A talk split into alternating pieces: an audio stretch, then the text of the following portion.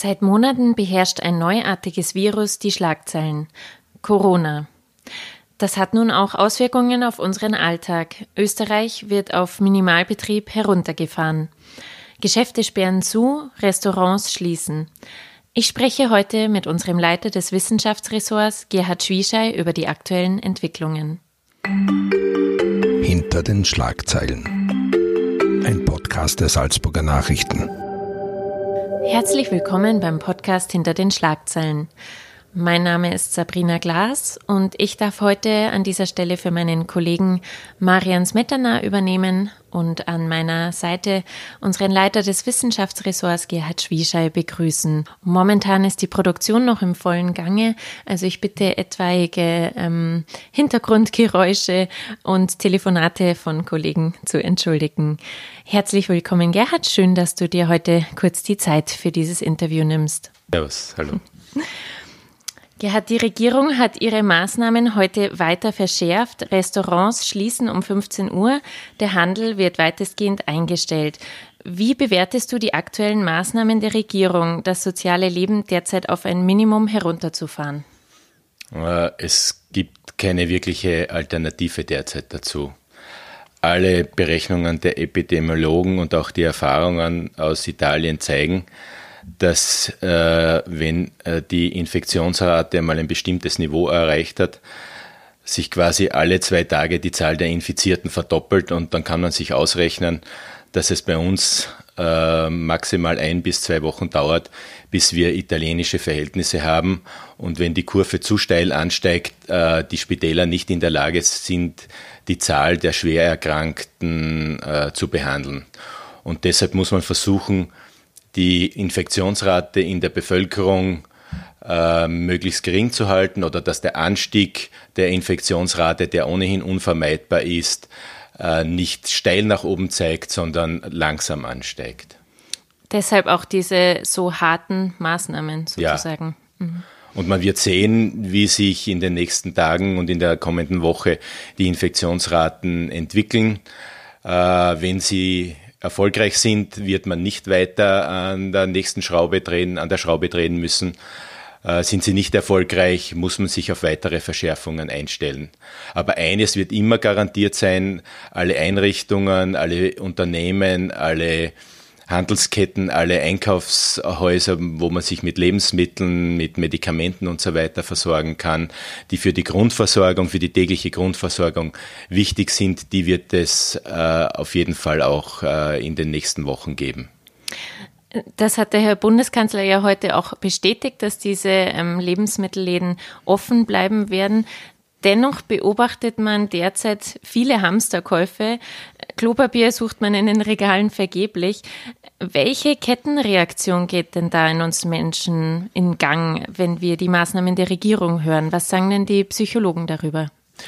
In den letzten Tagen haben wir natürlich alle begriffen, äh, dass wir unser soziales Leben einschränken müssen und dass wir im Ernstfall äh, unser, auch unseren Bewegungsspielraum äh, verkleinern müssen. Und deshalb ist es eigentlich auch logisch und deshalb ist es auch gut, bestimmte Vorräte anzulegen. Also das ist ja auch vernünftig, das ist ja keine Panikreaktion. Wenn das alles in geordneten äh, Bahnen abläuft, äh, dann ist das, ist das auch grundvernünftig. Aber es, glaube ich, macht jetzt keinen Sinn, äh, Tonnen von Nudeln oder hunderte von Rollen Klopapier zu horten das wird man auch in Zukunft äh, täglich bekommen können. Warum glaubst du, ist es denn zum Beispiel gerade das Klopapier? Äh, ist schwer zu erklären. Es ist vielleicht so was Symbolisches, so ähnlich wie Nudeln halt auch die halt für die Grundversorgung. Wobei ich mich ja an meine Kindheit zurückerinnere, da war das Zeitungspapier äh, die alte ausgelesene Zeitung auch äh, Mittel zum Zweck in der Toilette, um, um, um sich zu säubern.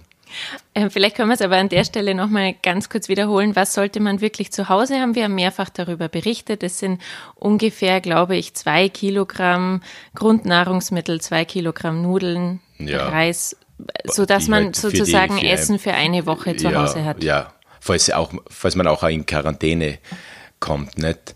Äh, wenn, wenn du einen Krankungsfall in der Familie hast, dann äh, darf man ja praktisch auch seine, seine, seine Wohnung nicht mehr verlassen, außer unter ärztlicher äh, Kontrolle.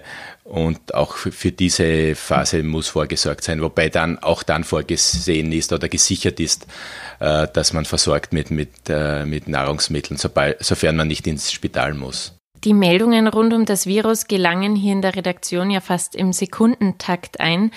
Wie schafft man es denn da, einen Überblick zu, wahren, zu bewahren? Wie gehst du da vor?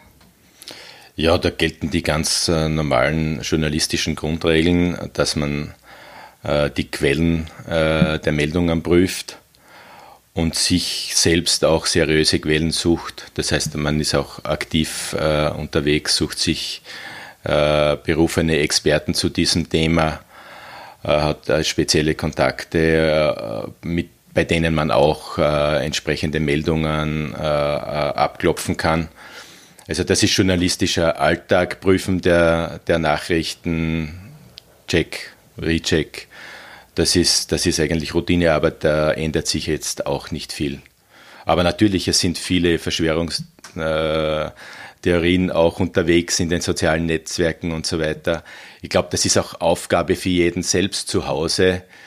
Äh, nicht jede Meldung, äh, die äh, es Push bekommt oder die er in einem sozialen Netzwerk auffängt, für bare Münze zu nehmen. Hier muss auch jeder selbst quasi äh, journalistisch tätig werden und hinterfragen, welche Quelle äh, hat diese Meldung, woher kommt sie, ist sie tatsächlich seriös oder nicht seriös. Es gibt ja einige Verschwörungstheorien, die sich sehr hartnäckig halten. Viele behaupten ja, das Virus wäre bewusst gesät worden in, in China. Wie gehst du mit solchen Verschwörungstheorien um, wo es vielleicht auch manchmal schwierig ist, dem nachzugehen? Ja, ich habe auch schon Verschwörungstheorien gehört, dass die Amerikaner das Virus erfunden haben, ja. um China zu schädigen. Mhm. Also diese Dinge, glaube ich, kann man nicht ernst nehmen. Die, äh, da gibt es jetzt genug äh, seriöse Studien mittlerweile auch, äh, wie das Virus entstanden sein könnte. Wobei man auch zugeben muss, das müssen die Medien zugeben und das müssen viele Mediziner und Wissenschaftler zugeben, äh, dass man vieles noch nicht weiß auch. Und das war auch die Schwierigkeit zu Beginn der Corona-Epidemie, wie das in China dann ausgebrochen ist und wie sich die Europäer gefragt haben, wie ernst ist jetzt die Situation, wie gefährlich ist das Virus wirklich. Äh, die Chinesen waren sehr schnell äh, dabei, wie sie das äh, Virus genetisch mal sequenziert haben. Da wusste man einmal, hat man die Geninformationen gehabt, aber wie es wirkt, wie es übertragen wird, in welche Regelkreise es im Körper eingreift, das erfährt man jetzt und, und weiß man jetzt erst schrittweise. Und, und das macht es natürlich auch in der Abschätzung der Gefahr, äh, der Gefahren sehr schwierig. Mhm. Wir haben das erste Mal Ende Dezember von diesem Virus erfahren. Da war das ein Thema, das in der chinesischen Millionenmetropole Wuhan aufgetaucht ist. Die Szenarien waren weit, weit weg von uns. Wir haben das weitestgehend aus der Ferne beobachtet. Wann gab es denn dann wirklich diesen Twist hin zum Thema, das uns wirklich alle angeht? Also, und was hat sich dafür auch in der Berichterstattung geändert? Ich glaube, sobald wir gemerkt haben, dass in Wuhan viele Menschen sterben am Virus und dort auch die, das Gesundheitssystem nicht in der Lage ist, mehr alle entsprechend zu betreuen. Eine ähnliche Situation, wie wir jetzt in Italien haben dass die Krankenhäuser nicht mehr alle schwer erkranken, also schwer am, am, am Coronavirus Erkrankten adäquat behandeln können. Spätestens da hat man schon auch in Europa gemerkt, äh, das könnte ein Problem werden. Wobei in der ersten Phase das Wissen über das Virus doch noch sehr beschränkt war und, und vieles darauf hingedeutet hat, äh, dass es nicht viel aggressiver ist als ein Grippevirus. Wir dürfen ja nicht vergessen, äh, dass in diesem Winter in Österreich bereits rund 100, äh, rund 600 Menschen an der Grippe, an den Folgen der Grippe gestorben sind, wenn man die Zahlen der österreichischen Agentur für Ernährung und Gesundheit äh, als, als Basis nimmt, das wird immer hochgerechnet. Nicht? Also die Menschen sterben an den Folgen von Lungenentzündungen und, und so weiter, auch, auch durch, durch Grippe. Jetzt hat man gedacht, okay, das ist äh, nicht viel schlimmer als ein Grippevirus, äh, bis man halt in China zunächst und vor allem jetzt in Italien gemerkt hat, dass die äh, Todesraten wesentlich höher sind als bei der Grippe. Also Wo liegt Italien, die Mortalitätsrate? In Italien äh, derzeit nach den registrierten Fällen bei 7 bis 8, zwischen 5 und 10 Prozent, also 7, 8 äh, Prozent, das sind 7, 8 Menschen von 100 registrierten Erkrankungsfällen. Einer von 1000, ein bis zwei von 1000. Mhm. Also das ist schon ein großer Unterschied, wobei man nicht weiß, wie groß die Dunkelziffer ist bei den mit Coronaviren infizierten Menschen, weil ein Großteil der Bevölkerung offensichtlich nur schwache Symptome entwickelt. Also von einem leichten Husten bis Unwohlsein, Halsschmerzen, äh, aber nicht viel mehr. Und deshalb auch nicht zum Arzt gehen. Die erscheinen, die, die, die schweben quasi unter dem Radar und werden auch nicht registriert. Heißt es quasi, dass dieser Vergleich zur Influenza hinkt? Er hinkt er hängt zum einen deshalb, äh, weil natürlich jeder Influenza-Fall oder wenn man richtige Grippe hat, geht man zum Arzt, die ist meldepflichtig und wird registriert. Beim Coronavirus haben wir sicher eine große Dunkelziffer, die nicht registriert wird, weil sie auch nicht zum Arzt geht, weil die Symptome auch nie so stark zu Trage treten wie bei der Grippe. Und zum anderen äh, gibt es gegen das Coronavirus keine Impfung. Das wird noch eineinhalb bis zwei Jahre dauern. Und äh, es gibt auch noch keine wirklichen Medikamente. Bei der Grippe gibt es auch antivirale Medikamente, die die Verbreitung der Viren äh, bremsen. Das gibt es auch bei den Coronaviren noch nicht. Also es wird jetzt versucht mit Medikamenten aus, die gegen AIDS wirken, gegen HIV-Viren wirken oder die gegen Ebola wirken. Das sind offensichtlich äh, Wirkstoffe äh, beinhaltet, die auch die Coronaviren, die Vermehrung der Coronaviren in den Körperzellen bremsen könnten. Da gibt es erste äh, erfolgreiche Versuche. Es gibt äh, Wirkstoffe, die unter anderem von einem Österreicher entwickelt worden sind, die jetzt in Wuhan getestet werden. Äh, und zum Dritten versucht man aus, von Menschen, die bereits das Coronavirus hatten und infiziert waren und wieder gesund sind, aus deren Blutplasma Immunglobuline zu gewinnen, die man dann einsetzen kann bei besonders schweren Fällen. Also das wären so mhm. die kurzfristigen Hoffnungen, mhm. die es jetzt gibt, äh, um hier auch äh, schwer erkrankten Menschen äh, kurzfristig helfen zu können. Aber, Aber eine Impfung wird ungefähr noch ein, eineinhalb bis zwei Jahre dauern. Und eben noch kein dezidiertes Gegenmittel. Nein. Genau. Also man kann die Patienten äh, äh, von den Symptomen her äh, helfen, also fiebersenkende Mittel.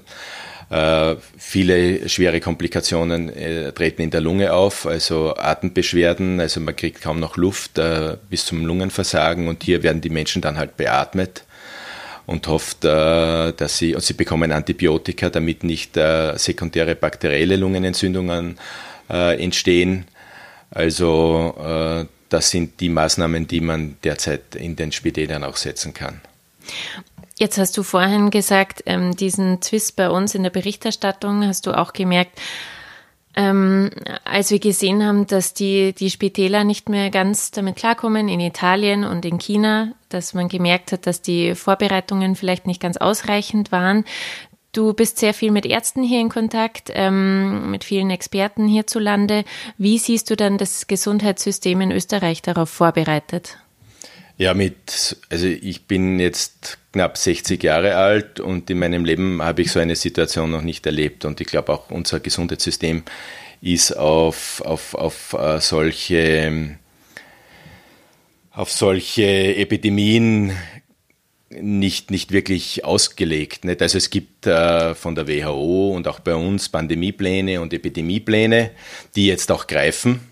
Und wir hoffen, dass sie greifen, wenn man sie rechtzeitig setzt. Kann immer diskutieren, hätte man schon viel früher einen Eisenreisestopp aus China verhängen müssen und so weiter. Äh, aber hinterher ist man im Regelfall immer klüger und es gibt ja auch viele Menschen, die jetzt sagen, die Maßnahmen, die die Regierung ergreift, sind völlig übertrieben und maßlos. Ähm, deshalb äh, ist das für die Politik, aber auch für die Medizin ganz schwierig, wenn man einen Informationsstand hat, der halt noch sehr lückenhaft ist.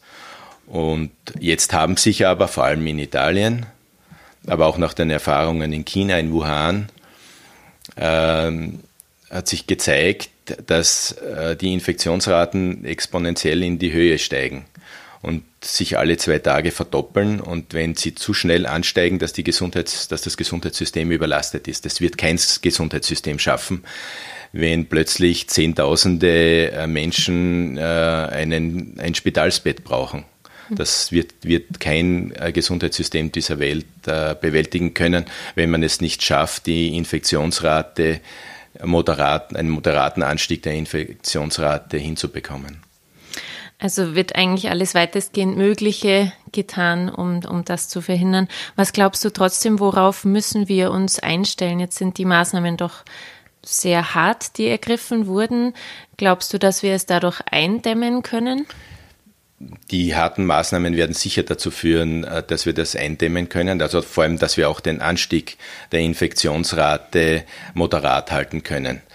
Es wird, nachdem es keine Impfung noch gibt, äh, sicher ein bestimmter Teil oder ein beträchtlicher Teil der Bevölkerung mit dem Virus infiziert werden, bevor bis es eine sogenannte Herdenimmunität gibt und sich das Virus nicht mehr entsprechend weiter verbreiten kann. Die deutsche Bundeskanzlerin hat von bis, bis zu 70 Prozent der Bevölkerung gesprochen, wobei man das ja dann auch wieder relativieren muss, wenn, wie es bisher geheißen hat, 80 Prozent der Infizierten kaum oder nur schwache Krankheitssymptome ausbilden, dann ist ja, dürfte ja jetzt schon ein beträchtlicher Teil in der Bevölkerung äh, das Virus durchlebt haben oder für einen beträchtlichen oder für einen Großteil der Bevölkerung das Virus keine großen Probleme machen.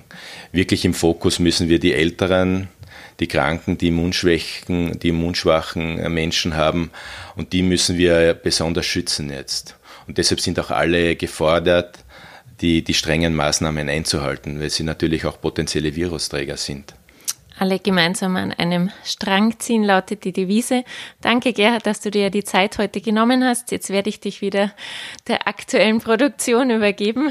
Danke, Sabrina. Den Handshake lassen wir heute, glaube ich. das lassen wir, ja. Alle aktuellen Entwicklungen rund um das Coronavirus finden Sie weiterhin unter www.sn.at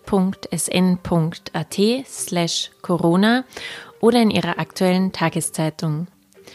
Allgemeine Infos rund um das Coronavirus gibt es auch rund um die Uhr unter der Nummer 0800 3 mal die 5 621.